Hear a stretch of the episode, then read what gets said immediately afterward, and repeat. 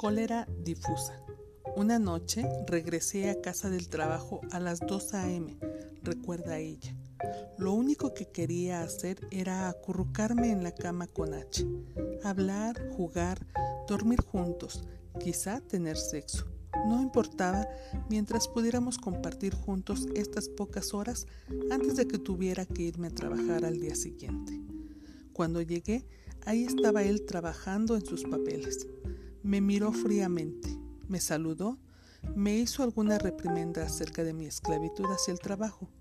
Luego anunció que ya se iba no por alguna razón en especial, sino porque sentía claustrofobia y quería respirar algo de aire. Salí a las 2 a.m. cuando apenas acababa yo de llegar. Estaba furiosa. En otros tiempos hubiera expresado mi rabia inmediatamente.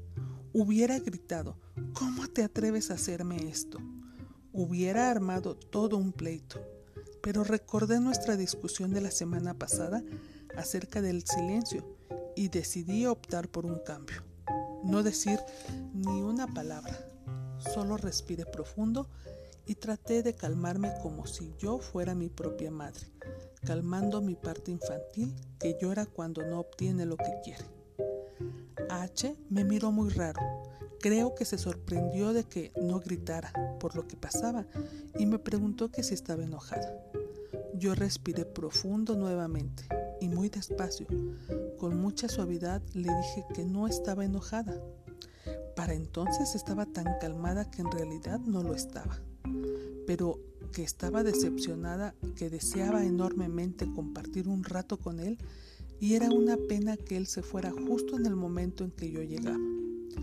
Pude ver que toda su expresión se suavizaba y se endulzaba mientras yo hablaba de esa manera.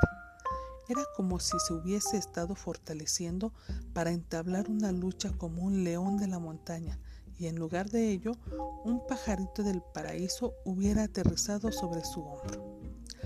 Los hombres reaccionan mejor ante la decepción silenciosa de una mujer que ante la expresión de su enojo. Ninguna mujer puede ganar en la relación con el hombre cuando está peleando una batalla. La expresión abierta de enojo es desafiante por naturaleza y es probable que sea enfrentada con agresión, necedad o repliegue. Por otro lado, silencio o la simple expresión de decepción inspira amabilidad en el hombre y lo motiva para reevaluar sus propias acciones, que a veces son impulsivas. Entonces, de todas formas se fue. Continúa.